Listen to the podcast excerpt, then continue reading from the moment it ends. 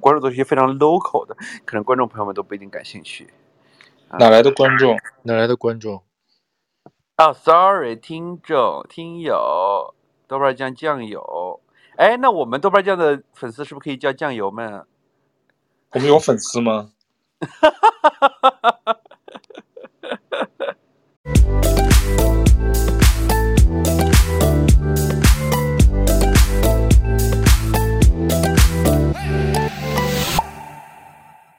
好，欢迎收听豆瓣酱，这是一档跨越八个时区的闲聊节目。我是宙哥，在北美。大家好，我是龙哥，我在香港。今天又是我们一月一度的科新闻时间，所以今天是我龙哥还有我们的嘉宾李怼怼跟我们一起聊这个月的科新闻。欢迎李怼怼，欢迎李老师。Hello 那个最近有段时间没聊，上次跟龙哥聊还是从尼泊尔回来以后，所以我们觉得哎，攒了一些好玩的科新闻，我们俩我们仨一人带来一条，所以今天先是龙哥来分享他的第一条新闻。嗯，主要是我也是好久没有跟怼怼当面怼过了，所以今天心情略微的兴奋。对啊，上次我们上次去香港，你又不敢出现，每次去香港你都不是不敢出现，你们在你们来香港的时候，我在我在北京，你是不是 AI 啊？每次都不敢。什么叫 AI？人工智能啊？对啊，你是假人啊，是不是？我现在是假人，那个真的龙哥，真的龙哥现在正在睡觉。其实你是一个什么六十五岁的大妈，是不是？现在不敢出现。龙哥现在用人工人工智能在跟你们对话呢。对啊。好，嗯、快说你的新闻。好，你先聊你的。呃，好的，我们今天这条新闻是香港特区政府公布，基于预先防范的原则，目前计划一旦日本开放开始排放福岛的核废水呢，就会即时禁止东京、福岛、千叶等十个都或县的水产品进口，以保证香港的食品安全和公众健康。然后这里有个背景，就是那日本宣布可能会在那个夏秋交接之际，有可能会排放这个核废水。然后，那现在我们说到的口径是不叫核废水，其实应该叫核污水。然后它里边不是废的，它里边有很多污染的元素，所以我个人感觉这个核污水其实听起来更加的客观一点。嗯，再有一点背景就是，香港其实早前在呃二零一一年福岛核事故的时候，就已经对福岛、千叶几个县的这个食品实施了进口管制。那么这次如果日本一旦排放的话，呃，那港府就像刚才说的，会再采取更加严厉的措施，对更多的县市进行一个呃进口食品的管制。然后，然后还有一个背景就是，其实日本的呃水产品。农产品出口呢，呃，中国内地是第一大的出口地，那么其次就是香港。香港人非常非常爱吃日本的食物，特别是水产品、寿司、哦、刺身之类的。对。香港自己不是也产海鲜吗？但他们还吃。呃，香港无独有偶，在这个事情之前呢，龙哥那时候不是因为日本要排放核污水而采，而是当时要采一个香港渔业要怎么转型升级的，当时就问到这个话题了。他们说，呃，香港其实早在上世纪七八十年代的时候，因为香港的技术非常的好，然后像台湾呐、啊、中国内地呀、啊，包括日本的，他们都是跟香港学的这个。捕捞啊，以及养殖的技术，但是后来香港就一直整个城市在工业化，也不重视这个呃渔业农业，然后整个城市在转型，后来就工业化，后来再变成了服务业、金融啊、旅游啊、航运啊，成为主要的这个啊、呃、支柱产业吧。所以呢，慢慢这个没落了。那我就问那些渔民，他们说，其实现在反倒是。原来是香港的这些东西会出口到日本，现在反倒是香港要大批的进口日本的这种呃农呃农产品、渔农呃水产品。香港本地生产的其实现在呃量不是特别大，因为它都是呃像咱们内地也好，日本啊、台湾人都是那种规模化的农场，高精尖科技来养殖也好或者捕捞。但是现在呃香港本地的不管是远洋捕捞、近海捕捞，或者是呃。近海养殖也好，都是小作坊经营的，就是说它并没有实现一个产业化的，搞成那种大的养殖场，嗯，所以就是产量也比较低啊，呃，所以其实它香港本地产的海鲜量并没有以前那么大了。所以像现在你在市面上吃到的很多海鲜，包括香港的很多鸡啊、牛肉啊，呃，猪肉很多是从内地进口的，像鸡肉、牛肉这种冷冻的很多都是从外国进口的。嗯，像海鲜之类的就是日本比较多。对，香港感觉就是都是第三产业金融业了，没什么。就是传统的这些工业了，对。然后就是为什么觉得这条新闻还算比较有价值，就是因为、嗯、呃，日本排放核污水这个事儿，其实在香港是一件略尴尬的事儿，就是香港人很。很爱惜生命健康，很担心这种食品的安全，因为他们总是抨击说啊，你们内地那些食品不安全啊，一说这个东西是内地产的，他们都多少会有一点点偏见吧，啊，然后呢，对，就是他们，因为之前其实呃地沟油啊什么这种东西的，呃，香港的人也听说过不少内地这种负面新闻，所以他对内地的这种食品健康，其在一些内地制造这些什么。呃，制造制造的产品就相对来说不是那么的放心。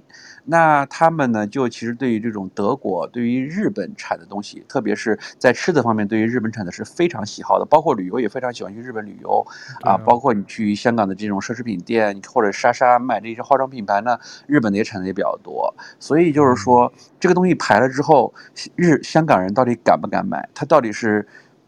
继续因为喜爱而继续捧场呢，还是要 爱护一下自己的身体健康？然后其实在，在、嗯、啊，然后就是在那个，呃，一个月前我们做了一个节目，就叫《全球连线》，然后就专门做了一期这个话题。然后我到超市里去观察了一下，呃，发现其实，在超市里头，香港的这种生鲜。呃，半半成品或者冷冻食品，然后包括鸡蛋，然后水果，然后是半成品，包括那种寿司啊什么这种东西的，很多都是日本进口的，它都会放在一进门货架上比较显眼的位置，就是跟泰国呀什么那些产的东西，嗯呃水产品、农产品放在一起，就属于略高端的产品吧，它的卖的价格也会比较贵，比如说日本产的鸡蛋就会比泰国的会贵一点，嗯，那最便宜的就是内地产的啊，最便宜，然后包括水果也是这样。所以就是日本人，呃，日香港人对于日本的这种喜爱，还是在生活中方方面面吧。包括，呃，香港人非常喜欢去日本旅行。所以这次我们也想做一个调查，就是说，如果这次日本一旦排放核污水的话，会不会影响到香港市民前往日本旅行的意愿？啊，所以就最近我们就在关注这个话题。嗯，但是，但他肯定有一个有一个时间。而且我觉得他可能像你刚才说的，因为之前我们也说过，就是香港人都爱去，就感觉跟就很很爱去日本旅游。一是地理上可能近，二是可能嗯不知道哈，就是就是就是也不能说崇洋媚外，就是喜欢。就其实内地也很多人喜欢。对他，他对那个日本的文化是相对来说是比较亲近的，就像咱们的上海上海人也是非常喜欢年轻一代，尤其是特别喜欢日本这种文化的。嗯，包括呃，那那台湾更不用说，台湾是原来日本殖民地嘛。呃，嗯、我身边好多朋友，也不是好多吧，我知道的香港 local 的朋友里边，好多都是有在香港在日本买房子的，他们会不定期的去那边度假。哦，啊，然后。嗯就是疫情放开之后，呃，有一个旅游网站做了一个统计，就问这些日本人，你疫情之后最想去哪儿玩？很多人第一第一个选择就是日本。日本。对啊，因为离得近嘛。然后你包括，呃，怎么说呢？就是呃，去那边消费的话，嗯。但但你本人没去过，你都没有受你周围的那些人的影响去日本看看山？我想我没有。然后然后就是啊，他们觉得日本是一个呃又好玩又近，就是属于一个性价比还算高的一个地方。他们就是觉得日本会非常好玩，就是他们觉得日本可以玩的点非常多啊。嗯嗯，我觉得是还不错。我只是现在住北美，离得太远了，要不然。有的好好机票什么的，我也挺想没事儿就去逛逛，因为我挺喜欢他们的食物，还有一些文化上的东西，逛逛什么神社呀，还有现代的东西也有，古典的也有，传统的它也保留的不错，所以我觉得它现代古典的那种结合还不错。就是你别在那儿工作，别在那儿当社畜，我觉得就是纯玩纯生活，吃吃喝喝的应该还可以。但你要让我在那儿工作，可能我也受不了。李队队，刚刚你要说啥？哦，没有，我就说刚刚听到那个龙哥那个播音腔出来，就觉得特正规，哦、所以想问你们几个切题的问题，因为你们都在聊一些其实跟题目没啥关系的，我觉得特别好奇，因为刚刚龙哥说那个、嗯、他把那个从核废水改成了核污水，那我理解就是说明这个里面还有污染源的意思，嗯、对吧？它不是纯的废的，那这个污染源主要是指的是，对，就这个污水主要是污染源是什么呢？好像，所以就是大家比较 concern，就是它里边是这样的，呃，它里边主要是一些那个含有辐射的元素。然后呢，现在就是比较争议比较大的，就也不是说争议比较大吧，就是说，呃，大家集中讨论的一个点，就是说它这个水里含的这种元素，通过日本的它有一个东京电力公司，他们不是有一个自己的的一个过滤系统嘛？然后呢，日本水产公司只是说。啊，我这个过滤系统除了氚放射性元素氚不能除掉之外，其实大部分的辐射元素都能除掉，所以就搞得公众就一直在讨论这个氚。然后我们采访了这些，呃。香港有个海洋重点国家国家重点海洋污染实验室，这个教授就说，其实除了氚以外，还有很多这种元素都是有辐射放射性的，它未必就真的能够完全把它过滤掉。因为日本人就很聪明，他就是只集中在一点，就说啊，这里边氚我不敢保证能不能去除掉啊，但是但是呢，他只是说这个不能去除掉，但是同时又跟你说，他你可以打开那个东京电力公司网页，或者包括那个日本的那个。官员来香港这边开过好几次那种宣讲会，就做公关。他每次说啊，这个氚呢，嗯，你平时下雨啊什么，就是这种大空大气层里边都有，它落到人身上呢就不会呃有任何的这种危害。你平时干嘛干嘛都会遇到这种呃污染元素的。所以我们那边除了穿不能去除掉之外，呃，其他的都可以去除掉。但是呢，其实是里边很多东西它未必能保证它能够把它百分之百的给去除掉，因为它那个污水处理厂也不是新的，所以说污水处理厂本身都会。有一个老化的问题，然后他那些设备，然后也不是最新的，所以就是教授就说，他这个未必能够百分之百的能够保证它里边的所有元素能去除掉。然后另外一个日本就是说，呃，还有一个观点就是说，我虽然不能百分之百的保证把这些氚去除掉呢，但是呢，我是会用三十年的时间去一点一点一点去排放的。然后他就会觉得说，哦，那我每年排一点，那是不是就是是吧？那么每年排一点，是不是就没有问题了？那个教授就回怼，就是说，嗯，如果稀释能解决问题的话，还用污水处理厂干嘛？你这些大家都试一试都就好了呀，对吧？稀释雨水里的。哎，我想问你的就是，他那个教授说，其他的元素没有办法百分之百一定能够那个把它那个 filter 掉、过滤掉的，就是其中就是对人体影响比较大的，主要是什么的呢？目前大家就集中在那个川，然后其他的元素。但你刚才不是说川其实没啥影响吗？啊，川只是日本的公关的说法，他们放出来话说是里边那个川是对人体没有影响的。嗯，他想把它转移，转移成就是转移视线。对，我知道。但我说就是作为就是比如说你刚刚说的那个香港那个教授，对他们来说，他们最大的担心的点主要是什么东西呢？这个里面的，他们最大担心点就是说，呃。这个东西元素对人体影响最大，我是好奇。这些元素，这些元素对人体都是有害的，就是这些含有辐射的元素都是对人体有害的。但是呢，相对而言哦，它首先影响的是日本的本地的呃周边的海域，其次是韩国，其次是中国内地，包括东海、渤海那一带。其实从理论上来讲的话，这些水目前是不会说直接的流到这个香港周边海域的可能性是比较小的，因为香港离得还是比较远。但是呢，教授就说，呃，可能在洋流的作用下，你三十年慢慢慢慢慢慢这些辐射元素还是有这么一个可能的。另外一个呢，它会随着这个，嗯。海洋生物的这个食物链，慢慢慢慢的，比如说这个里边污染到日本附近的生物了，然后这些生物又游到这些中间的海域了，然后日本呃就是香港渔民出海捕鱼，捕到这些鱼又吃的那些浮游生物啊，或者吃到那些小鱼啊，就这个食物链慢慢慢慢慢慢的，他们就会通过繁殖啊，食物链就会呃到香港的这边产的这个海域里边，嗯嗯。但就其实我们还是不知道是哪个是最大危害，嗯、是吧？其实，但但我好像确实是看新闻，他可能就像龙哥说的，嗯、因为他们可能日本东电、东京电力，还有他那个日本政府就想 focus，就比如说他就想聚焦是氚，然后因为他氚可以出现在我看 BBC 当时报道，他是用的那个联合国国际原子能机构的一个一个信息，他说氚确实是在人体里有可能有数十贝克，它的那个它的那个计量单位，还有自来水里头也每公升会有一贝克，地下水。哦，对，还有那个就是之前教授也提到过那个碳十四。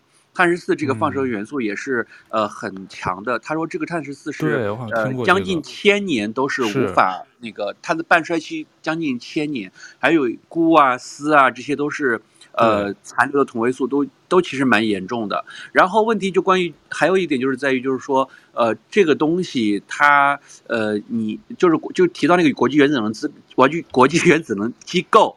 然后呢？之前不就有绯闻说日本有贿赂他们出具这个报告吗？其实大概在两周前，呃，原子能机构已经出具报告说这个可以排了。对对对，但是教授专家就是说，他这个国际原子能机构呢，它的排放标准，sorry，再说一遍，国际原子能机构它的这个排放标准呢，它只是用一个大概几年的一个标准去检测的，但是他们从未做过一个三十年的实验，说三十年这个东西会不会？那个有这仍然存在有辐射的这个风险性，所以说他们就觉得这个国际原子能机构的这个东西并不太水了，并不客观，宽了，对对对。对，然后还有一个就是，其实早在两三个月前，就是那个很多人也这么怼了，包括这个香港的环境及生态局局长谢展寰就说啊，那如果你们觉得这个水没问题，你们可以留下来作为灌溉用啊，放到自己的湖泊里面啊，为什么要跑到公海呢？对啊，外交部当时也是回怼啊，他说如果对，他说如果你们日本人认为福岛核污染水可以饮用、可以游泳，我们建议日方把核污染水好好利用起来，供这些人饮用和游水、嗯、游泳，不是排进大海，让国际社会担忧。但对，但因为刚刚龙哥你说，我就说，我记得你说碳十四还是什么，我记得那个当时切尔诺贝利，你知道他都已经核泄漏多少几十年了吧？到现在你就去探测，不是还有好多那些。冒险的那种旅游的那些博主还去那儿带着机器去测，对对对对对，还很高。然后那个那那个包括你看这次还没有排，但是当时那个福岛一一年那个事儿出来之后，其实当地人就已经很警惕了。然后那个韩那个我采访那个教授说，他刚从那个呃韩国出差回来，也碰到一些日本学者，他们说那些日本当地学者说就。有些同行就直接吃饭的时候就会拿出个仪器当场滴一下，没问题才敢吃。对，好像我看新闻，现在福岛他们自己那些居民自发组织了一个实验室，就全是女性。我看前几天 BBC 刚报道的，全是女性，她们就是实验室自己去。她是一一年那个三幺幺的那个大地震之后，他们就自发成立的那实验室，他们就是。定期的去测他们自己居民的饮用水啊、蔬菜各种他们会吃的，有些家长不放心也会让他们这实验室帮他们测，说哎，我觉得小孩游乐场什么哪哪哪的不安全，他们都会去测，都是一个非官方组织，都是自学成才，自己去学怎么去检测这十多年，然后他们也建了个网站会。把这些数据更新，因为他们就是不相信政府，日本政府说的是安全的，因为他们那些不光是你说他们渔业的那些人本身要赖以生存，靠这个。如果现在周边国家或者以后慢慢对都不进口他的东西，那这些渔民的这个赖以为生的的生存之计就没了嘛。但所以就是对啊，对啊，我就觉得这个事儿不大像日日本这么一个严谨的国家。你想，他平时。连一个什么垃圾厨余，我看那个纪录片里头，他连平时倒倒到下水道里的那个炒菜的油，先要用吸油纸把那个油给吸掉，才能把那个废水倒进排水管道。平时垃圾分类做的那么精细。他为什么会把这种有污染元素的水排到人类的公海里头？这简直是就跟日本人作风完全不像。是你你说的这点也是我一直百思不得其解。我说日本人不是什么工匠精神，然后把什么东西都做到极致，可是在这种大是大非的这个问题上，完全又是双标了。就是当时好像，因为他这个不是国际原子能机构，就是前两周刚刚给他们出具什么什么安全标准，符合国际标准嘛，但是周边国家都不认可，说你这个。不符合统一的，就你不能说是，可能是你像你说的，它可能符合国际标准，但那不是一个针对它这次这种事故的这种标准，可能是一个对，你想它是要排三十年哎，对啊，关键核衰退，我我虽说不是专专业人士，但是我记得原来看什么切尔诺贝利，它的核衰退是几百年上万年有，都是在土壤里，根本就是消失不掉的，就是代代一直传。哎，我给你们，我刚才又做了一下 research。我给你们分享一下两个两个不同的媒体，我觉得观点差挺多的。一个是这个呃那个凤凰网科技提供的，然后他写的就是。氚也被称为超重氢，是氢的同位素之一，半衰期为十二点四三年。氚一旦进入人体，可能从人体内部对人造成辐射伤损害。如果人持续暴露在氚辐射下，可能会导致细胞死亡、DNA 遗遗传损伤。然后他还说了，氚含量的安全水平，目前国际上是没有统一标准的。然后核岛，就像刚刚龙哥说的，就是核岛核呃福岛核废水的放射性物质，除了氚以外超标以外，还有一种碳十四，也可能对损害人体的 DNA。它所以主要是 DNA 会损害，但这个是凤凰网的报道。然后我又去看了一个那个德国之声的那个报道，他就是完全不同的观点。那个德国专家他就说了，他说，呃，他说残留的氚残留的氚是氢的同位素。虽然氚具有放射性，但是危险远不及，这个应该读绝吧？绝绝杠幺三七或四杠九零，因为氚是一种柔和的伽马射线，一层塑料或者人体皮肤就可以阻隔多数的辐射。然后这就是这就是那个日本东京核电厂的观点啊。这个没有，这个是那个德国的研究中心的。然后他们说，他们说他们之所以担心，是因为川对对川的了解少之甚少。因为他说，川被稀释后缓慢排入海中，不会对人体或环境造成威胁。然后那个德国的中心的那个负责人他说，呃，把川核废水排入太平洋，在放射学上是没有害的，就在放射学上是没有害的。他说，即使氚进入人体，风险也相当微小。他说，氚可以说是水的一部分，只要是水的元素的一部分，很快就会被人体排出，因此它的生物功效不如其他的物质。他们说更危险的应该是刚才说的那个绝杠幺三七和四杠九零。那那就就是龙哥龙哥说的东电或日本政府东电的网站 PPT 就是一直这么宣传的，因为他们肯定选了呗。这个这个哪个元素？不是关键，这个不是日本的，这是德国的专家说的。然后他们说了，就刚刚说另外那种那个四杠九零进入人体后的跟川不一样，它会。四杠九零会被骨质骨质结构吸收，一旦进入到骨头的结晶结构中，便无法排出，就会永远在你的体内。所以它的区别可能是，反正这就是两个不同的媒体的观点，给你们分享一下。对，但因为我们不是专业的，他嗯。听上去，现在媒体很多都是在讨论氚对人体有什么什么危害，但他这肯定是在核污染水里头的一部一个主要的一个元素。但是像龙哥刚才说，他肯定有别的元素，他就避重就轻了。我是感觉它，因为我也不能说。但是关键这个问题是，这这篇不是日本的呀，他是德国之音的德国专家说的呀。但是他们的观点是一样的呀。对啊，对啊，对啊，所以我就说他不是日本人的观点，关键是，他不是他的公关文啊。哦，公关。李队的公关的方式很多的，他这种 有可能是渗透到其他，通过其他人的嘴巴说出来，这是公关的方式。公关不能自己在那儿自说自话，对啊，他可以游说其他的相关的专业机构啊，让他们来认同他的观点。没有没有，他下面还是说了，他下面这个德国经，他下面有说，他说他们认为就是日本是在用川转移公众视线。对啊，这就是龙哥刚才的观点嘛，我也是，就因为你看我 BBC 的报道，他们也是在那儿说氚。但他们没有直接说氚的这个危害性小于其他的那些放射性元素，但感觉氚可能是他们的报告里头或者是政府一直在那儿主打宣传的。然后如果你再进一步研究，就像你说的啊，好像感觉氚在人饮用水里头、地下水里头、自来水里都会有一定的含量。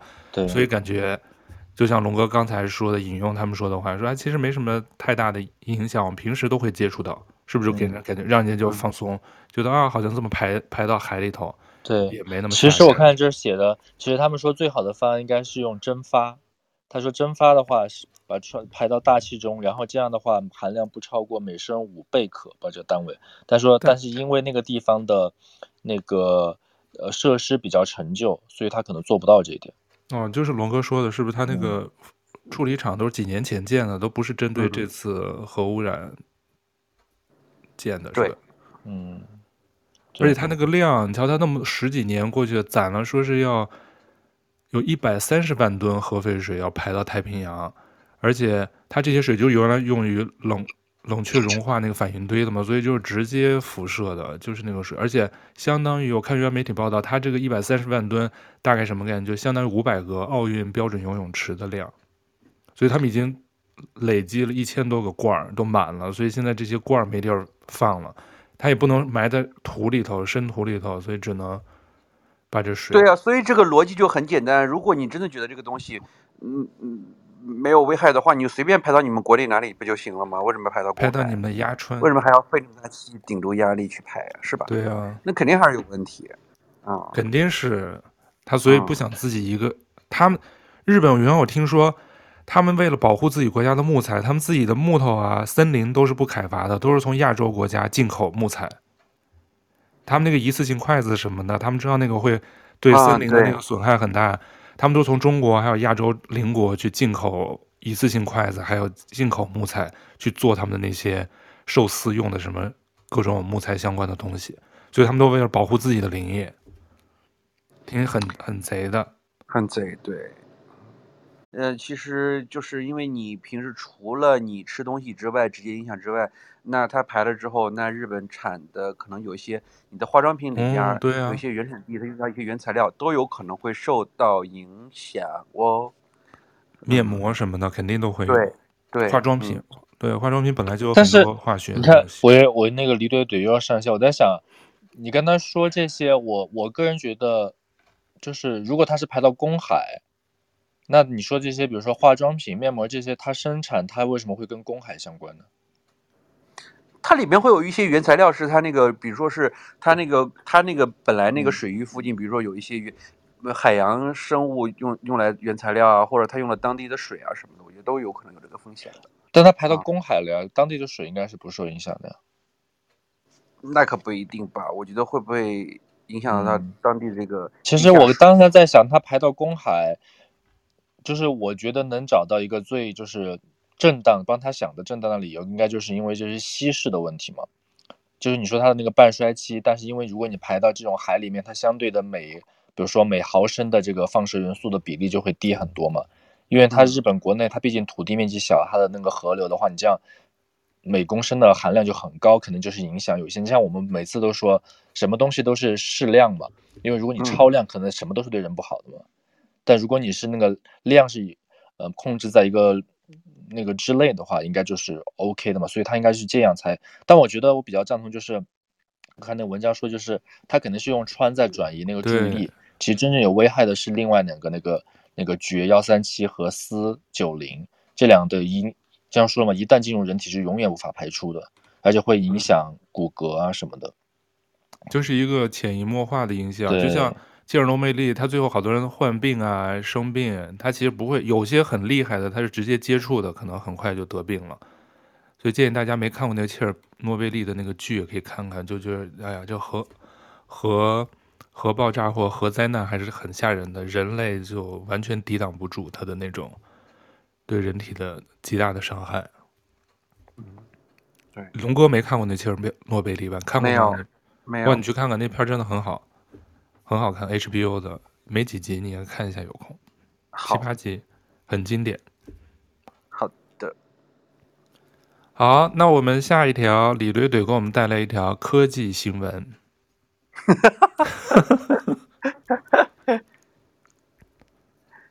等一下，等一下，马上我打开我的 PPT。好，哦、这么专业。我的我的 P 我的这条新闻是来自于那个原文啊，是找了一个 BBC 的新闻。好的，好，BBC 新闻是写世界上最知名的科技大亨和富豪伊朗马斯克和马克扎克伯格决定进行一场龙斗。马斯克在其推特上发布了一条消息，称他愿意和扎克伯格进行一场龙中格斗。随后，Facebook 和 Instagram 公司 Meta 的老板扎克伯格发发布了一张马斯克的推文截图，并配文：“告诉我地点。” Meta 的一位发言人告诉 BBC，情况已不言自明。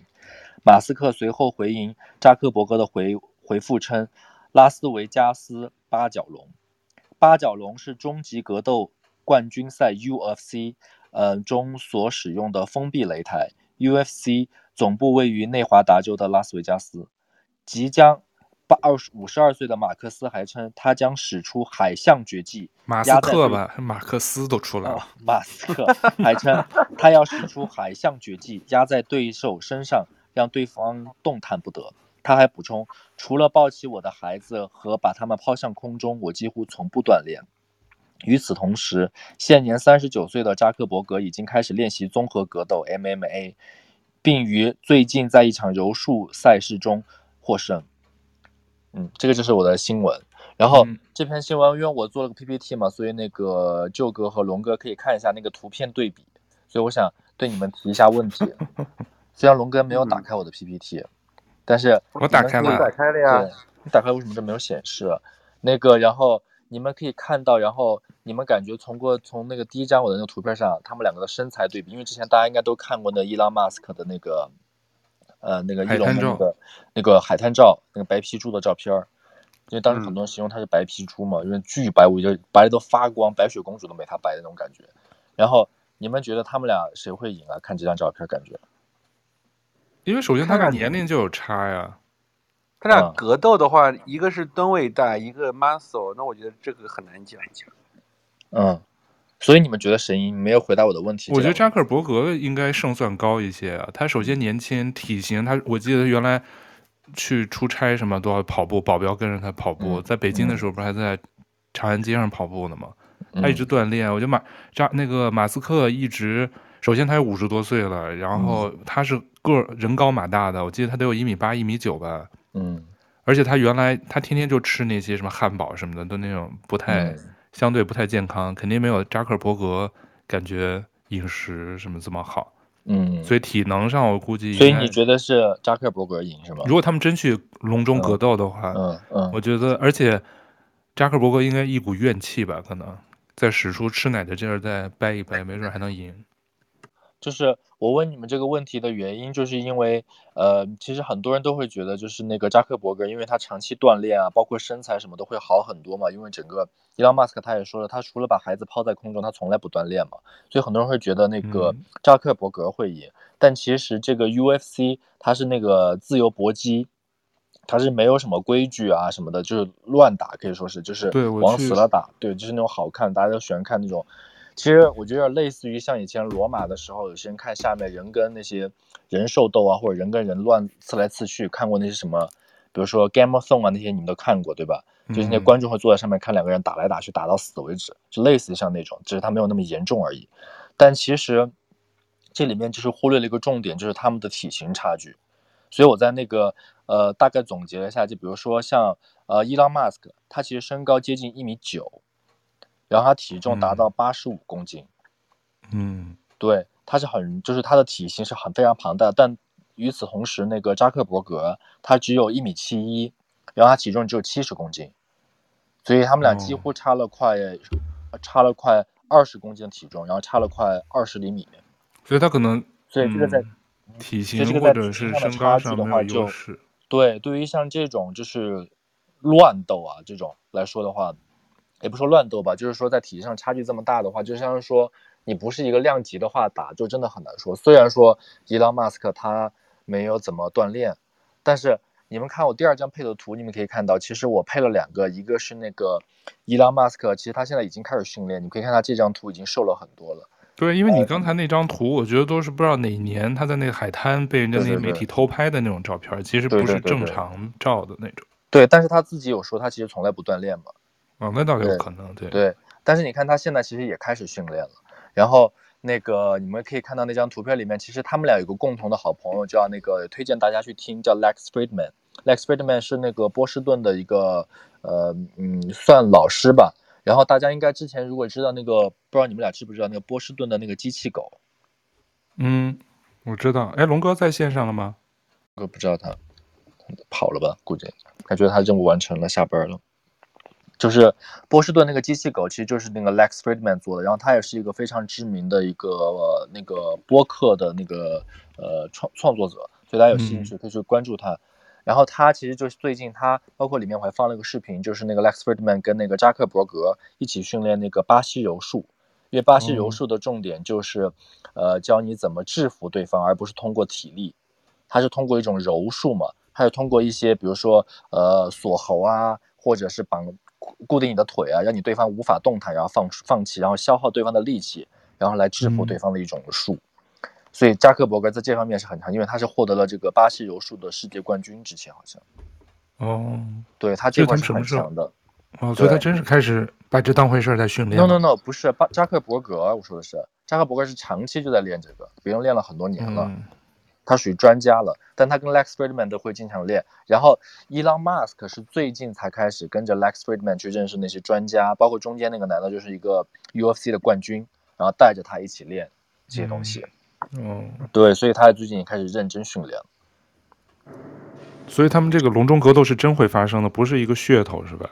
我我其实我不知道哎，但是感觉起来，我觉得像伊朗马斯克或者扎克伯格这种人，他们应该不会在那儿瞎说八道吧？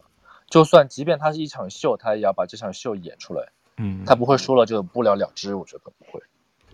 尤其最近，对啊，尤其最近那个扎克伯格做了这个 IG 版的 Twitter 以后，他更有动力。对对对，这是我想的说的第二点。其实他们俩吵这个架是在那个 Facebook，因为最近又发布了一个新的软件叫 Threads 嘛，嗯，它几乎就是那个那个 Twitter 的拷贝。龙哥回来了吗？嗯嗯，它几乎就是那个 Twitter 的拷贝。但是他们这个吵架是发生在之前，所以很多人会，我刚才在想，我说如果他们是，比如说宣传这个 Threads 的话，但是这也不 make sense 对吧？就是伊隆马斯克为什么帮你宣传他的竞品？他不可能干这件事情啊，所以说应该是跟这个没有啥关系。但是哦，还有一种可能，我觉得我当我现在想到，突然想到的，还有一种可能就是伊隆马斯克其实已经知道那个扎克伯格要发这个了。但他那好像原来好像去年他说过他会做一个什么这样的产品是吧？他好像对对扎克伯格透过风声。对，这个不重要嘛。我的意思就是说，伊隆马斯克就是因为伊隆马斯克去年他还没有拿到 Twitter 吧？应该我记得没错的话。就他也是才拿到几个月嘛，然后他拿到 Twitter 以后，他知道这个事情，他就有点不爽吧？可能因为因为按他的说法，其实是扎克伯格从他这儿撬了人才过去抄的嘛，抄了他这个 Twitter 嘛，然后然后那个他就是有点不爽，所以在 Twitter 上给你来发起那个挑战，然后他知道，因为你知道你马上就要那个就要发布这个新产品了嘛，所以他就趁这个就是不爽抱抱怨一下呗。所以，所以他俩真的是要去格斗吗？我觉得应该是会的。我跟你说了嘛，我觉得他们俩这么大咖，没有必要说句话不算数啊。特别像伊朗马斯克这种人，你你知道当时伊朗马斯克为啥买 Twitter 吗？为啥？就是那个，其实就是表面现在看起来，其实我们不知道他内心真实的想法。表面上就是他在 Twitter 上做了一个那个投票，他说，嗯、呃，大今天大家帮我决定要不要买 Twitter，然后我由就是我最后的 decision 就是我的决定会取决于大家的投票啊，就是因为最后投票是让他买，他才买的。哦，当然，我觉得这个也有可能是一种，就是他，因为其实大家不要忘了，一大家很多人觉得伊隆马斯克是一个什么科技天才，什么什么，其实不是，他是沃顿商学院的，他其实是一个很会营销的人，你知道吗？那肯定，我觉得他，他不是一个纯 IT 的人，他很会利用网络的这个，营销比他的 IT 我觉得要更厉害。对，他的 Twitter 都对。他买之前，我觉得他已经很会营销了，所以对对对对，就是做各种话题什么的。对，所以我们就说回来这个，反正就我觉得，第一，这个这场这个秀 must go on，肯定是会演的。但是说，嗯，不知道是真打还是假打。对啊，你说一下那个 Threads 呢？就是最近扎克伯格这呃七月五号刚推出来的。可以。对，我先说一下，就是那个 thread 这个名字，给大家解释一下。thread 这个名字其实是在编程里面会经常用到的一个呃单词，它的意思就是或者在推特里面会经常出现，它的意思其实就是指有共同话题的意思，所以它取这个意思就是说大家有共同的话题。嗯，就是线线的那个 T H R E A D S。对，龙哥可以下一个。龙哥没下载吗？没有有 IG 的人自动就很容易一键注册，Facebook 也可以。对，或者你有 Facebook，你不都常用？对，Threads，它的意思就是共同话题，就是有感兴趣的话题，然后在一个就是在一个讨论的一个呃，相当于怎么说，一个相当于在中文就是帖子，就在同一个帖子下面继续发扬光大，就这个意思。就是回复回帖，对对对对，就是转评赞，类似于我们说的。天涯，对，然后他从他 launch 以后，我忘，我记得他应该是在。七月九号 launch 的吧？还是不？七月五号，七月五号 launch。然后到目前截止，我能搜到的最近的新闻，就它七月十二号为止，它的那个注册用户已经达到了呃超过一亿了，大概是四天就对一百零八个 million 的用户，一点零八亿，这么多，对，对所以现在一亿八百万。对他，因为我补充个背景知识，他就是说他这个这个 Threads 这个软件。就是号称是对标推特，然后你可以点评赞这个帖子，然后文本长度最多是五百个英文字符，然后推特好像只能发二百八十个字符，然后它还可以这个 Threads 还可以发视频、照片、链接，它是四天注册用户就破亿了，这个速度超过了那个 ChatGPT，因为那 ChatGPT 当时也很火，它两个月才突破一亿的用户注册，所以那个。对然后我再补充一点，就是他们这两天不用说补充，你就说就完了。老补充，你就正常聊呗。就是那个 那个补充啥？那个 Threads 他们一直一直在那个，你刚自己先说补充。然后那个 Threads 他那个呃，他们这两天一直在庆祝说啊，我们用户突破多少多少多少多少多少多少了。但是其实有一个很重要的那个衡量的单位，他没有放进去，就是他们的活跃用户。对，这是我想说的，因为我根本没用。你怎么老喜欢打断别人呢，这位老师？啊，sorry。然后那个，然后那个这边统计 CNBC 的统计，就是他们的那个不是 CNBC 统计，就是他 CNC CNBC 的报道，就是说他们的活跃用户从那个之前的跟呃那个七月九号相比的话，已经下降了百分之五十，而它这个活跃度并不是你想象中那么高，不像推特那么高，它的所谓活跃度是从之前的二十分钟下降到了低于十分钟，所以就是说以前大家还刷刷刷刷个二十分钟，现在只有十分钟都不到了。嗯就是年度呗，是不是？就是用这个产品活跃度，活跃度是用，活跃度哦，就在十分钟了。哦、因为通常如果你是个推特用户的话，你们俩可能用的相对比较少一点。你怎么应该十分钟其实真的非常短，因为十分钟一般一个人，比如说你看一个谁发了个什么帖子，你光是去看下面的评论，差不多你估计就能看两三个帖帖子，十分钟就过去了，就很快。其实，嗯，对，特别是这种名人发的，所以可想而知，它这个活跃度是非常低的。反正我个人用啊，我当时就是凑热闹就很快，因为他从注册的角度，他为什么注册用户能那么快？首先，他的因为扎克伯格 Facebook 啊，还有 IG，还有他的那个什么 WhatsApp，这都是他的嘛，所以他在注册上是真的很简单，你根本就不用像通常注册填一堆信息，然后收验证。我就从 Instagram 上点一下他那个链接，就好像一分钟不到，所以他从注册的这个角度转换是无缝链接的，所以我觉得大家就是 Why not，就是凑个热闹呗。所以就很，我反正当时心里就是点一下就注册了，下载了。这个广告呀，就不是，是因为你没有关注新闻。对对对，这个新闻它好像你都在关注那些，也没有给你推。但是大家如果都知道有这么个东西，好多人还为了凑自己是第一个注册的。不是龙哥是这样的，现在只要是年轻人都知道这个。对对对，主要是年轻人，你不知道也情有可原了。你是不是老了呀？好，然后我要说最后一点，就是刚才龙那个。呃，朱老师刚才说的那个，旧哥说的那个，关于这个 Threads，很多人还说他其实有一个问题，觉得说为什么大就是问为什么扎克伯格会做个 Threads？其实有人感觉他是在抢他自己，不是你不是不是在现在在分流你自己 Facebook 和 Instagram 的用户嘛？因为都是属于社群，嗯、然后他这个 Threads 也是属于就是你本来认识的人，然后再加认识的人嘛，这跟 Twitter 这一点不太一样，因为 Twitter 上很多人是匿名的，就不会有你自己身边的亲朋好友，都是一些网上的人。在那吵来吵去，因为推特最出名就是吵架嘛，跟微博一样。对对对，吵来吵，就是不认识的人吵，对，跟不认识的人吵。但是 Facebook 跟 Instagram 有很大一部分都是你自己的熟识的朋友，因为你都是发自己的私人的照片啊、视频什么的，所以大部分是你认识的人。那这个 Threads 又是通过从 Facebook 跟 Instagram 去把它原有的那个好友给那个弄过来的，那个引过来的。所以这还是一个好友的一个呃平台，那你这不属于自己给自己分流，给自己造成那个威胁吗？但是我又听了另外另外一个播客，叫大家有兴趣可以去听啊，就是一个纯英文的，就是就几个很出名的那个呃，就是什么投资人吧做的一个播客，叫 All In Podcast。他们有讨论到另外一个点，就是说他们觉得这个 Threads 为什么扎克伯格会做这个的原因，就是因为现在 AI 的兴起。因为你们可以发现，其实 Facebook 大家都如果用的人都知道，Facebook 其实属于老的 generation 的人在用，老的一代在用，就是什么意思？就是类似于像现在五十多、六十多人他们会用 Facebook，但其实年轻人不用的，年轻人用什么？年轻人用 Instagram。对，但李怼怼，这我得打断你一下，嗯、我觉得好像他，我现在发现，因为我觉得在北美，至少在加拿大，确实是五六十岁的人才会用 Facebook，、嗯、年轻人都是用 IG 或者是其他的那几个、嗯、那几个 APP。但是我发现在亚洲就不一样，亚洲港台你发现没，年轻人明星都还在用 Facebook。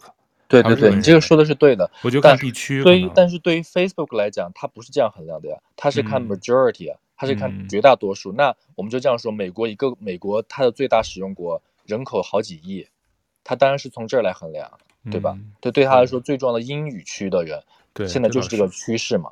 嗯，然后你说那些都是呃个例而已，然后那现在我们所谓的说，因现在年轻人都用 Instagram，对吧？但是其实你要这样想，我们所谓的年轻人又有多年轻呢？我们也算年轻人嘛，我们都三十多、四十多的人了，也在用 Instagram。但你们已经不是年轻人了，所以对于扎克伯格来说，他需要做一个更新的更新迭代的一个新的产品，然后来吸引更年轻的人。所以这个 Threads 有可能就是针对这个人群的，它就是每隔相当于每隔十多二十年，它就要迭代一次到一个新产品，去吸引更多的人。因为为什么？因为因为想年轻人永远都是想用一个产品，上面是没有爸妈不在上面啊，这样他才可以肆无忌惮的跟朋友说他想说的话，对吧？他都会有这个心态嘛。但。但你这么说就有点像国内的这个，你说稍等，我把这个说完。微信啊，no no no，我把我把这个说完之后，我还没有说完，就是他这个为什么说 Threads 是针对这个，是因为现在 AI 的兴起，就会如果你去总结现在年轻人他们的生活方式，其实跟我们小时候是完全不一样的，他们是完全高高粘贴度的跟那个高粘合度跟手机在一起，他们随时都在看手机，他们不用看电脑，不用看，就是可以电脑可以不开，呃呃电视可以不开，但手机不可能绝对不开的。他们一定会开手机，那手机上有个最重要的就是这种对话框对对话框的模式进行交流，所以它这个 Threads，他们觉得后期的话，主要是因为现在如果有人用过，不知道你们俩用没用过那个 ChatGPT，然后包括谷歌做的 Bard，然后这几个那个就是所谓的 AI 产品，它的整个模型的基础还是属于对话框，就是你说一句我回一句，就是以对话的形式在进行的，然后它这个 Threads。这几个就是所谓的，就是最知名的投资人，他们猜测这个 Threads 为什么要做它的产品的目的，就是因为你发现它上面其实没有什么图片跟视频，它还是以对话为主。它可能就是因为为了下一步做准备，它并不期望在现在能够做出什么来，但它的目的是为了下一步 AI 这个这个对话框的新的这种呃 AI 模式为它做准备，然后能够达到一个更好的那个，就是更好的服务下一代。其实这是他做这个产品的原因，有可能。但我想象不出来，AI 能参与到其中哪些环节啊？就是刚才说了呀，它这个，因为它现在这个整个 Threads，它是一个对话，它是一个呃以对话模式为主的一个产品。嗯，你懂我的意思吗？就是它都是文字，因为你用过 ChatGPT 吗？用过啊，但是它只是用户在对话对，AI 以后怎么参与进去啊？对嘛，这个就是它的下一步嘛。因为现在 Facebook 它 Meta 它还没有公布自己的 AI 产品啊。因为现在，比如 ChatGPT 现在被微软买了，对吧？然后谷歌也发布自己的叫 Bard，但是 Facebook 它没有发布它自己的 AI 产品啊，它有可能就会把它整个把它结合这个 Threads 用到这个里面去，所以有可能以后你在 Threads 上面，你就可以跟机器人说话，跟机器人聊天，或者机器人怎么参与到这个中间，我也不太清楚。但有可能就是他们的猜想是，他做这个的原因就是他为了融入这个产品、嗯、新的下一步啊、嗯。就比如说李队队骂了龙哥，我直接告诉 AI，AI 请帮我怼回去。不，我比如说他这样说，我今天要非常就是不带脏字儿的骂龙哥，那个就就是说，比如说小度小度，请哥帮我给龙哥发一句话，然后是不带脏字儿，但是骂了他哭的这种，就这个意思啊。小度小度就会帮我发一段，就类似像这种。对，所以。这个是关于 Threads，就是这几个投资人的猜想啊。但是目前看它的用那个活跃用户度来看的话，其实是做的不甚理想的。虽然注册人非常多，就数字很好，但是没有啥人在用。就看他能不能撑下，就看能不能撑下去。因为说句实话，就算他是扎克伯格，他是伊朗马斯克，他也有可能做失败的。那是肯定的。因为像对啊，对啊，因为大家要记得，以前我们也有什么那个，以前微软也有什么 MySpace 啊，Google 加。对各种对 Google 加这些产品都是大公司做的，全部都失败了，现在全部都没有在用了。所以不代表他们就是他们是那个独角兽，或者他们够有钱，他们就能做成功，不一定的。对，他最后还要听市场的，因为就像那个对啊，但是 像活跃度，我是有发言权，因为我觉得周围好多就是 ins 上转来的朋友都说，哎，这个东西怎么用，是干嘛用？当然可能确实跟年龄段有关，可能三四十岁就是讨论问题，但是他他一方面就是全是基于朋友或者你关注的人，所以有的时候你反而不太会去说一些，比如说在 Twitter 上匿名或大家不知道你是谁的那些话，会不会大家就有顾虑，所以。所以我不知道，但是我我真是没用，我就发过一张图片以后就没再用了。对，所以我们就拭目以待，看它会发生什么。OK，这是我的新闻。下一个，好，第三条是我带来的一条新闻。哎呀，我是在那个 PPT 里，我没有放。好，这条新闻是这样的：七月十二号，新西兰当地媒体 One News 报道了一则呃华人商人跨国传销诈骗案件的处理结果。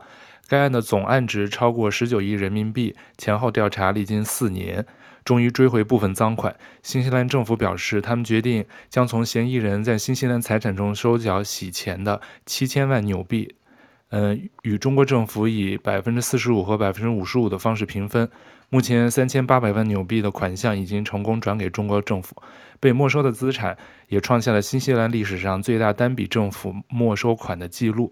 这则新闻出炉后，在遥远的加拿大华人圈炸锅了，因为媒体报道的这位涉案人员就是前段时间火爆加拿大社交网络的华人龚晓华，他是前不久刚刚参加竞选多伦多市长的四十四号竞选人，在多伦多的这三个月，他的形象强行入侵了在加拿大多伦多生活的人们的生活，因为随便出门两步都是他的竞选广告，一度成为社交媒体的迷母和梗图。但谁能料到，他就是分别在中国、新西兰和加拿大三个国家被四个机构调查数年的传销组织头目和嫌疑人。这是我的这条新闻。你们可以看那个我在 PPT 发的，他当时在今年四月到六月多伦多市市长竞选期间贴在各个地方的这个竞选广告。然后这个人原来我完全不知道，是这七月份这个新加呃新西兰的这个很小的这家媒体，我去看他那个英文报道，他那个网站上有报，然后报完以后又转回到加拿大，然后很多华人还有包括小红书，他好像还开了账号，他才发现哇，这个人居然在一七年更早，嗯，就其实被中国政府远程的通缉。然后新西兰后来有也追缴他的那个洗钱款，然后加拿大的他所在那个多伦多的安大略省，也在今年刚刚跟他做了一个庭外和解。这一会儿我稍后给你们每个国家分别再给你们介绍。对，我是今年前几个月就是进那个多伦多选市长的时候，看那个小红书上全是他的华人体，就是很多华人说他是谁啊，就觉得真讨厌，到处他的牌子，因为其实。当时其实这边就挂放那些是宣传牌子是有要求，比如说多少米之内放一个嘛，他就完全就是就类似真的是中文版的那种川普，就完全都不管的，就全在乱做。比如说他第一他的那个我记得是他的那个呃竞选的那个资金是必须要通过捐款的方式才能放这些广告啊什么的，他都不是，他都没有公，他那钱完全是超过了正常捐款，然后牌子放一堆，比如一百米放一百个，就这种全部都是乱来。就很多人就看到网上全说这人是谁啊，神经病吧？就刚开始骂的人很多，但是骂也是一种关注嘛，所以他就利用这种关注把自己弄得越来越大。然后那个，哎，我想给你们普及一个，就是你们知道这个 Gong，就它这个名字它叫公嘛，对吧？嗯，这个公在英文里面是什么意思？你们知道吗？那个公，对，它的英文，他的英文，他的中文名字是弓什么吗？弓小弓小华。对，然后所以它的拼音是弓嘛，就 G O N G 嘛。嗯啊，你们知道 G O N G 是什么意思吗？不知道，你说啊。就是好像我记得没有错的话，是那个敲锣打鼓的锣。啊？是吗？你确定吗？我不确，我不知道哎。就是所以以前我在办公室，我觉得同事老爱说 “gong the gong”，就是说敲那个锣。看一下，对，就是锣。哦。就是以前的咚，就拿那个咚，就这个扁的平的那个东西，你知道吗？哦，我还有锣，又是有另外一个单词呢。对，它是它是，所以也对。对的，我刚搜了就是这个意思。所以以前我办公室同事老爱，我们办公室就是有一个 gong 嘛，所以一般就比如说什么，呃，就是上市，就每次那个香港不是上市会敲那个特别大的那个扁的那个锣吗？嗯，那个就是 gong，所以它有一种庆祝胜利的意思。但他我估计他他根本就不会英文的。他我看了他的那个背景，但他我觉得他应该知道这个。就简单的，因为我看他那个广告牌，因为在加拿大那个市各个地方的市长选举都是地方政府做的嘛，嗯、就是你那个各个党派的竞选人或者独立竞选人，你自己就是印广告牌，有志愿者帮你去要敲门，然后他有很多的要求，就像李怼怼说的，你要这个广告牌放在哪儿，视线在什么地方，多大。但如果你在私人的门口门前的草地上放，或者公共区域放，它都有相相对的规定，但是它。基本上就是大街小巷、公交车、草坪，还有什么商场的那些大的显示屏上，它就它可能因为稍后会说他真的好有钱，我都不知道他那个钱哪来的，而且他已经被各个地方都全都罚了一遍，都是上人民币都是上亿的罚金，但他居然还有钱搞这个。但是比较逗的是，我先说他竞选市长吧，因为这最新的事儿。他因为今年的那个之前的那个多伦多市长，因为那个绯闻。就辞职了。辞职以后呢，就是副市长代理，但是他们的那个市政府的一个规定就是，你六十天之内必须要重新选举。所以他今年那个多伦多就提前做了这个市长选举。今年他是破纪录，一共有一百零二个候选人，包括一只狗，就是反正他们都是很搞笑，就是一百零二个候选人。但他最后龚晓华是多少得了多少票？他得了两千九百八十四票啊，两千九百八十三票，就占总共投票人数的百分之零点四一这么一个数。但就这个还好像排在十几，因为很多人都是来玩的，就还有什么大学生带着自己狗也来参加竞选，排在第十一名，对，他排第十一，最后得票所以还挺前面的，对，不到三千票，呃，但是因为他好多不了解他身份的，包括我们如果不看到这个英文媒体报道的他的这个背景，刚刚新西兰政府罚没他的这个洗钱的钱，我们都不知道他是干嘛的，然后因为我们住西部嘛，也不太了解这个人，没在多伦多生活。但他的这个魔性的广告语，他的这个广告语就是竞选标语，就是“我来这里拯救多伦多”。他就是说，广告牌很多年轻人就在 TikTok 上和这个 Twitter 上创建了一个话题，就是 Hashtag，就是说晒出你和共的合照，所以好多人都觉得好玩，就类似于突破了这种文化壁垒，就是出了圈儿。所以包括不管是国内的这个华人的小红书，还有 TikTok 英文的 TikTok，还有 Twitter。好多年轻人就是看到他，因为广告牌真是遍布各个地方，城市的角落，所以很多人就会拍那个照片。我在那个 PPT 有那张照片，龙哥可以看到，就是大家就晒跟他的那个合影。嗯、最后获胜的大家都知道，就是香港的那个早年的移民，呃，叫中文叫邹智慧，那个人得了快二十七万票。然后呢，媒体就是说，本来这个这个女的市长胜选了以后。就大家都应该报道他的新闻嘛，但是第二天，这个龚晓华又跟着这市长又蹭了一波，因为他要求重新计票，他觉得他那个票数不对，他才得这么点儿。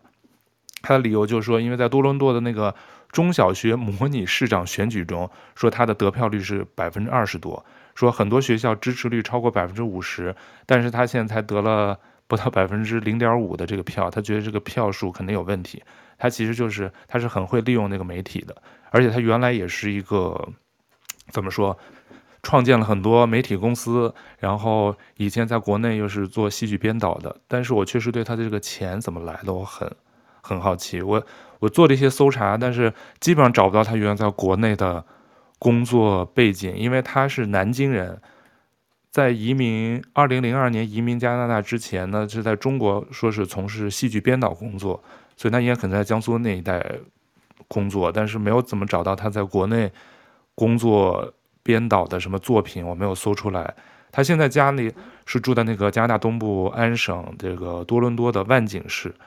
他号称啊，他在竞选的时候，他那竞选经理给他的定位跟描述他呢，说他是加拿大企业家、导演、艺术家、记者和企业战略规划师，但他确实从。从在零二年移民加拿大以后，他就已经有很多钱了。他当时就涉足教育啊，什么影视、贸易，什么都做，还得过什么英女皇勋章，我都不知道他怎么得的。所以他在加拿大华人圈，尤其在东部大多地区，一直被视作一个比较知名的、成功的华人。而且他很有钱，他移民的这个，在一一一二年的时候，他就买过多伦区多伦多的一些酒店。还创办了两个加拿大的中文电视频道，那个电视频道叫加拿大国家电视台。反正因为这个国外这些创建这些，只要你有钱都能做，这名字也随便起，所以他这名字叫的都很大，叫加拿大国家电视台。最后在十年前，他把酒店又卖掉，还赚了两千两千多万加币。但是你们知道他的这个为什么最后被三个国家、四个机构先后调查？其实跟他做这些生意都没关。你们知道是因为啥吗？不知道耶。你对他这个他的这个事情先曝光，主要是在国内，但他其实后来大家都是今年这个媒体报道了以后才翻过来看到他，在一七年其实新华社是报道过一个他设计一个涉嫌一个特大的传销案。哦，哎，感觉你都没兴趣。这个新闻多有意思，因为他其实一六年我看他一六年还接受中国日报的采访。他说他代表了加拿大华人之声。龙哥特别适合去那个，我觉得龙哥特别适合去那种以前，比如说什么那种中央电视台那个什么小崔说事儿啊，然后什么的，下面当那个观众，你知道吗？就演假装掌声啊什么。哦，不知道啊，就是托不走心的这种，他就当应该当相声的那个捧哏儿，就是说两个字儿，完全全部都是膝跳反应，都不经过那个脊髓以上，大脑的，全部是膝跳反应。你看我截屏放了一个一七年新华社的报道，那是第一次报道了。但是问题是，那些人都不知道他是传销头目吗？因为他其实就是我们其实经常听说的，就是那种金字塔式的传销骗局，就是上线发展下线，你加了多少钱，你就去买产品。他其实卖的是推销的是医药。卖六种产品，我看六款产品，就是文法庭文件说他创办的这个加拿大爱德华企业集团有一个叫 O 二四的一个国际医药联盟，他就说是给你送他这个公司原始股票，他会上市，还送他那个什么电视台的股权，然后建了一个网站，每个会员入会费是五千元，然后你再下发展下线，就是那种金字塔式传销，因为他这种金字塔传销典型的就是。刚进前期进去的人都会拿到很多钱嘛，他会分红，说高达百分之四千的那个分红，所以他就用后来的人的钱去给前头的人的钱。但你一直到后头，你这种就是滚滚滚滚到最后，肯定就滚不动了，就没钱了嘛。没有人再进来上当受骗，那你那个钱后头来的人钱就就没人给他填上那窟窿。所以他当时推销六款产品，你听了都特别不靠谱。一个叫海豹油抗压源。克通，我不知道克通是干嘛的，还有克糖源、南芝源，还有个叫雾霾清，就是可能跟什么当时可能空气不好吧，可能卖这种，就是卖这四种产品。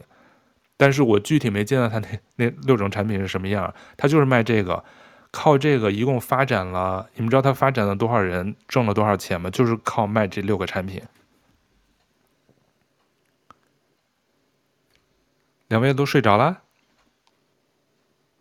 没有，我就说你们大概猜猜，他一共发展了，就是靠这种发展下线设这个入园入会门槛，卖了多少，入会了多少会员，卖了多少产品，赚了多少钱吗？赚了多少钱？嗯，就靠这么一个，那得几个亿了吧？对，差不多。要不然他这么多竞选经费，怎么？他竞选经费估计跟这个已经没关了。他这个你瞧是新华社一七年在湖南判了这个特大境外传销案嘛，是不是？涉案金额达十九亿元人民币。但当时你瞧他写的是龚晓华在逃，推销的是这个这这些产品。所以你看他那新闻里写了，他最后一共发展了四万多名会员，认购了三十九万单产品，快三十九万单，每人每单人民币是五千，你算。所以他这个传销金额就大概有一十九亿啊！哇哦，天哪！他让我想起了，我不知道你们之前有没有听说过三株口服液，在我上小学那个年代。三株口服液，我只喝过太阳神口服液。我小时候喝过太阳神。没有，那个三株口服液就跟那个吊盐水瓶那个瓶子一样，里边酸酸的汁儿，我还喝过。我记得当时回到乡下，我姥姥家那个村里都在推销这个。它是它是号称什么功效？我估计有些观众能听到，我觉得那就是苹果醋，我真的觉得这种苹果醋。哦，就吃了也没坏处。有些有些同龄的听众说不定应该有听过的三株口服液，三株集团。我好我好像见过广告哎。哦，电视台经常打广告。的。呃。哦，对，那三株口服液我好像听过，但我没喝过。它就是苹果醋呗，就可能那个叫什么降血脂是吗？就喝了也没什么坏处，还有点。就是说保健，我觉得那些东西就是基本上就是零成本的东西，就是甜水儿啊。嗯、对啊，我当时上初中的时候，中考的时候，我妈就是信了，当时都喝太阳神口服液，说提神醒脑什么的。其实现在想想，也就是糖水儿，可能也不便宜呢，在当时。嗯就是为了中考。安神补脑液倒是真的，安神补脑液我是喝过，因为有一段时间神经衰弱。但是太阳神怎么有点这么熟啊？太阳神是药吗？没有，口服液啊，也是一小罐一小一小瓶一小瓶的，就是甜甜的。我有点忘了那个味道，好像是甜的。就一天要喝一到两支那个玻璃瓶的那个提神醒脑，帮助考生，因为那是费脑子啊什么的。我妈还让我喝了好几好长时间呢，但喝了倒是也没什么。给你补充了葡萄糖啊，嗯，就太阳神，你们没有经历过是吧？就是，其实就是那种很低劣的，就现在你看都是很低劣的那种，也不叫传，但他那种太阳神不是传销，就大家都去买他产品，不需要发展上下线。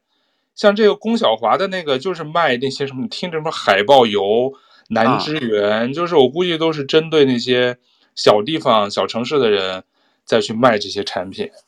关键五千块钱，它就是积少成多呀，是不是？嗯，居然有四万多人上当，而且每单，如果那一七年，所以现在那个，嗯，所以现在中国还在通缉他吗？我估计肯定还在通缉，所以他根本就不敢，他应该早就不回国了吧？如果你看他那个一七年新华社那个湖南法院宣判的那个传销案，判了，当时判了多少人？判了十一名被告，三年到六个。三年六个月到九年不等有期徒刑，还处罚金。但是他属于是在背后操纵的嘛？但他因为人在加拿大，根本就抓不了他。但我觉得他中国跟加拿大是没有引渡条款的吗？难道？对啊，没有引渡条款，所以赖昌星当时不就是很难引渡啊？那就是特例呗，正常的是没有。而且，龚晓华的这个案子，你瞧，他是中国是一七年判出来才知道有这么一个事儿，那他这个已经在之前。他是一零二零一四到一五年做的这个什么医药联盟的这个平台，所以一七年判的他的那些在内地在国内的那些人，然后新西兰是怎么回事？新西兰也是调查了四年，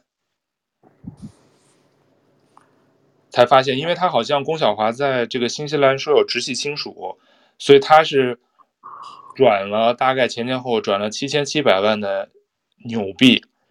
把钱存到新西兰的银行账户，还在奥克兰买了一套豪宅，而且，对啊，你知道他们是新西兰一开始不知道龚晓华，他可能就是商业上会转转这些钱，我觉得，所以新西兰政府一开始没有发现端倪。你们知道后来他怎么发现的？怎么发现？怎么发现的？他们是新西兰警方在针对另外一名奥克兰千万富翁，是一个中国头号通缉犯，一个红通犯。在那个联合行动中，意外发现龚小华还有跟他们有关联，而且可能转了大概七千多万纽币的这个钱。他们认为他是在洗钱，因为他人根本就没有在新西兰住过，他只是有直系亲属，不知道具体什么直系亲属住在新西兰，所以他是把钱就通过这个方式转到了新西兰。但问题是中国官方就没有跟他们通报过这个情况吗？哎，你这个就问的好啊！所以当时。新西兰政府也不知道具体怎么去查这龚晓兰的这个犯罪依据，证明他这是洗钱。所以新西兰警方后来今年他才说，他说中国提供了一些翻译翻译的证据，说否则高等法院不会成功判决龚先生这个资产来源重大犯罪活动。说是中国警方当时把他龚晓华这些档案交给了新西兰驻北京大使馆，要挟冻结他在新西兰的财产，然后追回他的。在新西兰的洗钱资金，新西兰政府才知道他这些钱是来历不明的。他可能本来通过一些正当渠道，可能把钱转到了新西兰的银行账户，但因为你瞧，他这先后顺序嘛，等于中国是一五一六年发现他的这个传销组织，一七年判的刑，然后新西兰政府是一八啊一八一九年才开始调查他的事儿，因为他们调查了四年多嘛，最终缴获他七千多万纽币，所以他在新西兰主要是是洗钱，但是最后这个钱就等于被没收了。没收有，但他有没有实际的其他的这些违法的事实？我觉得，所以他们新西兰政府这次就七月份的刚才开头说的那新闻，等于就把这钱直接给他收缴了嘛。但是收缴了以后，看那个英文报道，就是一开始新西兰政府说这钱怎么分，跟中国政府说五五分，中国政府说是要六四分，然后最后可能达到最后就五十五对四十五，就是大家又互相折中，各让了百分之五 percent 的钱。所以新西兰，那新，请我想好奇，新西兰政府拿这个钱来干嘛呢？他就收缴国库了吧？我觉得他们不是说是他们，所以最后还是没有还到那些受害人的手上。对啊，我刚才想，因为我觉得新西兰政府他可能是不是也没有这个责任跟义务要把这钱给中国政府，因为他这是另外一笔钱，这可能不是，虽说可能也跟他当年的这个传销组织挣的盈利有关，但是你也不能证明这直接跟那个有关系吧？所以他们没有说把这钱要给，而且中国政府不是也拿了一百分之五十五走吗？那些中国政府是不是也把那百分之五十五拿出来一部分钱退还给当时的受害人啊？嗯，我觉得这个新闻没有进一步报，但是我觉得中国政府有可能会拿出一部分钱。所以，那他在加拿大是犯的什么法呢？哦，加拿大又是另外一件事儿。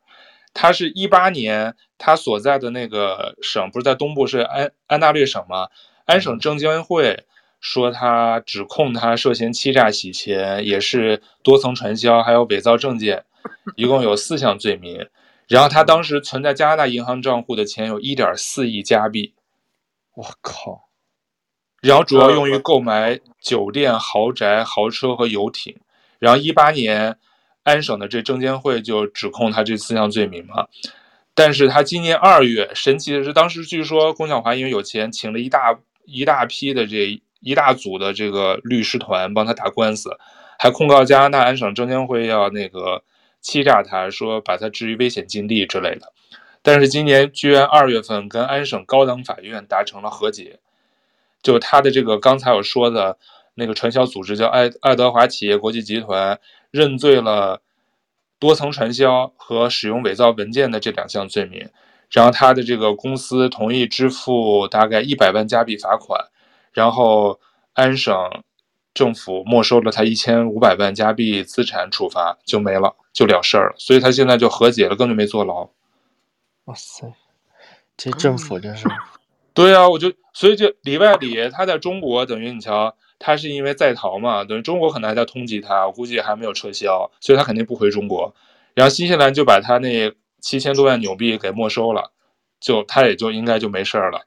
加拿大这边。就政府罚了几千万加币也了事儿了，根本没事儿，所以他现在就能堂而皇之的去竞选加拿大的那个市长，所以我觉得也是很神奇，而且还有一堆人就是认可他的这个，还有好多人帮他站台啊什么的。我估计他正纲是啥呀？啊？那政纲是啥？他没有正纲。那个龙哥，我刚刚是看新闻，因为这边竞选，你都知道，国外竞选他是要上电视，是要辩论的嘛。啊，他。他连英文都不会，他都要通过翻译。你说这种当市长没法真的竞选，他没有办法真的竞选。他这，我觉得他心里很清楚，他根本没法当这个市长。他就是借这个机会宣传一波，说不定又再捞钱什么的。对，因为就是说他，因为当时我看网上有人说啊，他以后肯定就可以在简历上、名片上印上，我曾经竞选加拿大多伦多最大城市多伦多市市长，他就可以把这个。因为他们这种搞传销的，不就是要包装自己吗？就跟名人合影啊。他当年就是跟那个 Trudeau，跟现在加拿大总理小土豆，一七年、一八年也参加什么华人活动，他就跟人家包饺子，就用那种。他其实都在很边上，他都不是在他旁边包饺子，他就用这些照片，你知道吗？可以再去招摇撞骗，我觉得。对，他其实就是想骗钱。我觉得某种程度上是，他这个对给自己造势，怎么怎么怎么这个东西怎么变现呢？他搞这个事儿还要花钱，对他花钱，但是他可以通过这种方式。现在比如说，本来我们都不知道他，现在所有的华人都知道他了呀，连我们都知道了。本来我都不知道这个人，对，本来我们不知道，现在我们知道他，知道他是一个诈骗犯呀。对，但是你觉得他是诈骗犯，但有些人中这个就是一个华人的通病，你觉得他是诈骗犯，但有人不觉得他是诈骗犯，有人觉得可以通过他可以认识人，或通过他可以挣到钱，你懂我的意思吗？嗯，有的人不觉得他那是传销，你就说人家是在卖正规产品，这不是卖什么？对，南之源，人家卖海豹油，卖抗阿源，这是正常的，你愿意交钱入会费、啊。这就叫物以类聚，人以群分。说，哎，这个人他挺厉害，他还能干到这一步，我应该向他靠拢，说不定我也能往上蹭一蹭。对啊，对，因为那龚晓华当时他自己解释啊，他他说他的那个传销的那个网站是直销，因为其实安利其实大家知道，它其实也是直销嘛。就是直接销售，不通过中间商什么的。他给自己还说他是跨境电商平台，和传销有本质区别。我没有发展下线为目的，而是通过销售人员把产品卖到消费者手中，减少了中间商的盘剥。他说他还获得过商务部颁发的跨境电商优秀企业奖。哇，所以这些就是就是能忽悠。但是我觉得他这个就是老话说得好，脸皮厚吃个够，真的。但是你知道，脸皮够厚，是啊，我觉得他这一般，如果一般的人在这么多国家都涉案，或者是不管你最后是怎么和解给钱了事，我觉得一般人就闷声发大财了，就悄悄咪咪的就过自己的好日子，就奢华的生活。我觉得他可能就是因为他觉得他跟加拿大的那个官司和解了以后，他觉得就是他在加拿大就无法无天了，你知道吗？反正他不回中国呗，我就在加拿大混，对，加拿大政府现在都承认我了，你还能把我怎么着？大概这样呗，而他已经入加拿大籍了，嗯，他可能就入加拿大籍呗，这样才比较保险呗。因为当时我一看到他的这个，你知道，我第一个想到的是，国内当时另外特火的也是搞这种传销，挣了特多钱的那个人，你们想想起来是谁了吗？你们第一反应？谁啊？谁啊？挣特多钱？谁？就也是做传销啊。你没想到吗？就是那台湾的那一对夫妻啊，现在哦，林瑞阳跟张婷啊，但他们不是后来平反了吗？说是平反啥呀？他们涉案也是涉涉案好几百亿吧人民币。他们那就是传销卖化妆品嘛。是啊，叫达尔威嘛，做美妆的。一毛一样，也不是一毛一样吧，就是类似吧，异曲同工，只能说他们也是利用自己名人身份啊，小名人吧。然后在大陆，他那就是涉嫌传销，那国内的那个法院都起诉他们的，所以他们居然能成功跑掉，我也不知道为啥。就现在好像是人是在马来西亚还是在印尼啊，就在在东南亚一带游走，有时候回台湾，反正也不敢回大陆了。他们那个。你们记得吗？那新闻当时他们也是传销，挣了很多钱，过的生活很很夸张的。我觉得很像，对啊，都是那种都是传销。所以，哎呀，传销这个东西，我觉得我们看觉得特假，就是这个东西你会去买吗？但是据说啊，我看说中国去年光欺诈上的欺诈性的网上传销，大概有四千多万人受骗。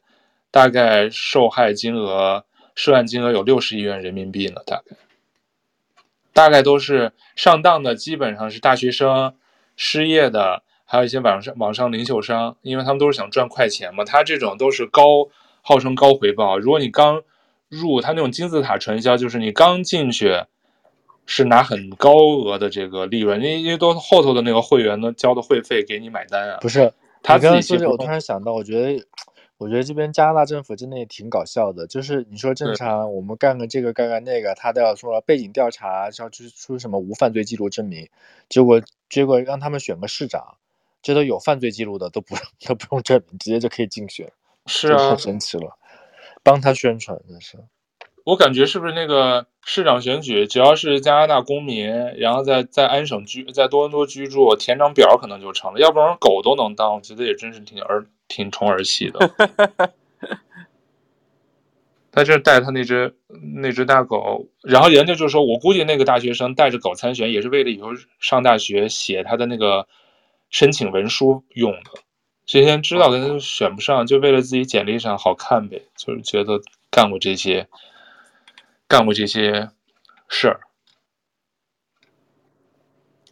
所以这个龚小华，而且他在小红书上。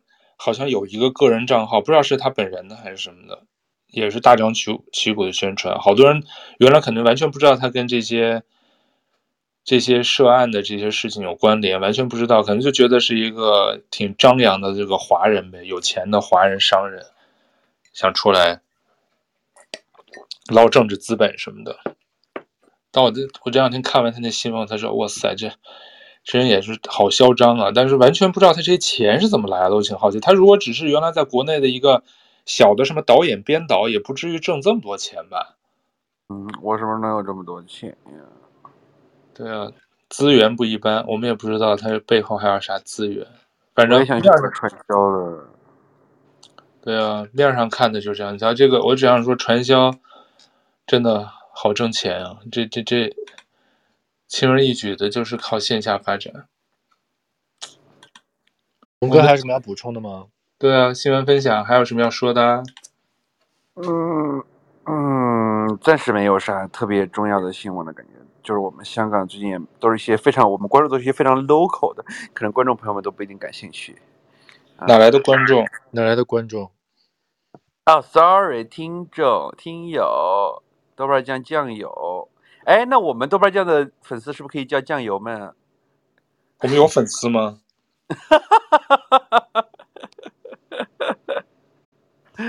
好吧，是一厢情愿想到的酱酱油是吗？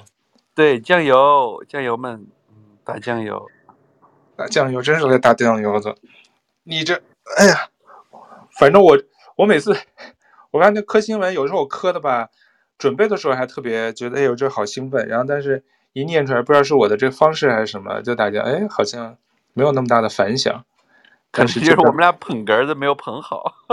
对啊，捧的我到最后就是中途就泄气了，就啊。我们俩应该就是准备点那个语气词，嚯，哎呦喂，然后您猜怎么着？您听听。对啊，应该是这样，就是这种。嗯，哎，嘿，那李怼怼，你还有什么要补充的吗？我没有了，我今天说了好多话了，龙哥今天都没说话。对，他就是说了呀。你说什么了？啊、我说了呀，我一直在参与你们讨论呀。你说一下你那个梦呗。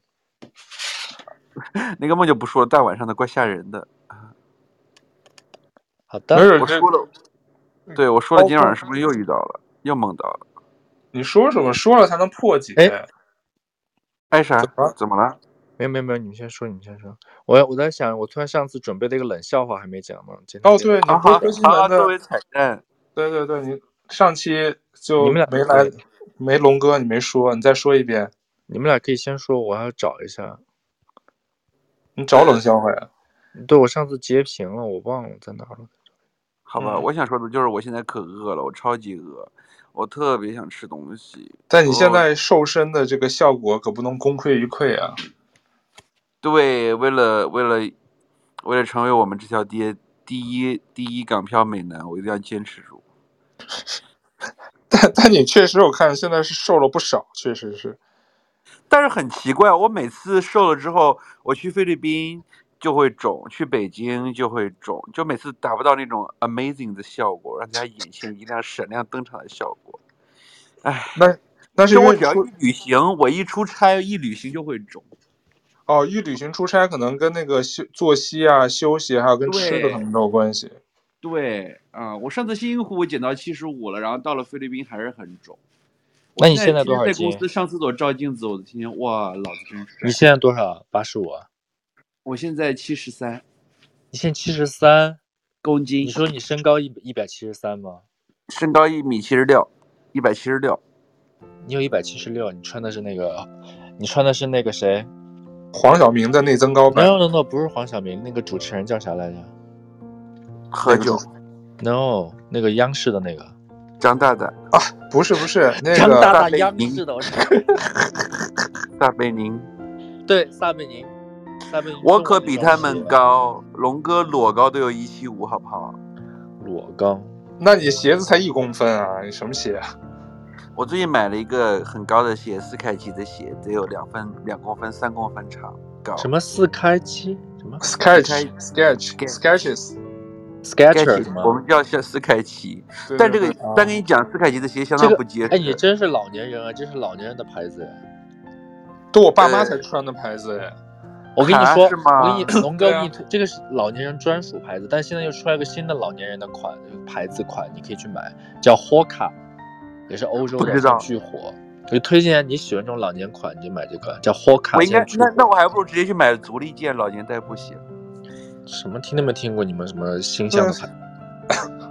就是在网上做电视电视购物，经常足力健。好的好的，我找到我的笑话了啊！啊，现在以这个笑话来结束今天的节目，就是说，呃，想问一下龙哥跟舅哥，为什么白雪白雪公主她的一生都过得比较艰辛？比较辛苦，嗯，都比较坎坷。白雪公主的一生为什么过得比较坎坷、艰辛、辛苦？谐音梗吗？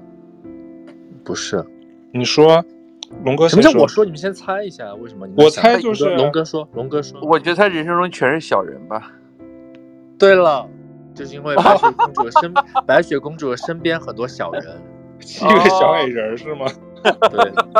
对，七个小人是吗？所以的，对，好了，好吧，欢迎大家收听今天的节目，谢谢大家收听今天的节目。啊，谢谢你们收听今天科新闻，尴尬在冷笑话的冷气中尴尬结束，谢谢你的收听，我们下终于下期再见，喝完了，嗯，好，拜拜，拜拜，龙哥，龙哥要去磕其他的东西了。不知道是嗑瓜子呢，还是我要嗑瓜子。我今天还真的想买包瓜子，我说我饿的时候可以吃点瓜子仁儿，但是磕 CP。哦，还有块鸡胸肉呢！Oh my god！我想起来了，我可以吃鸡胸肉。好，拜拜。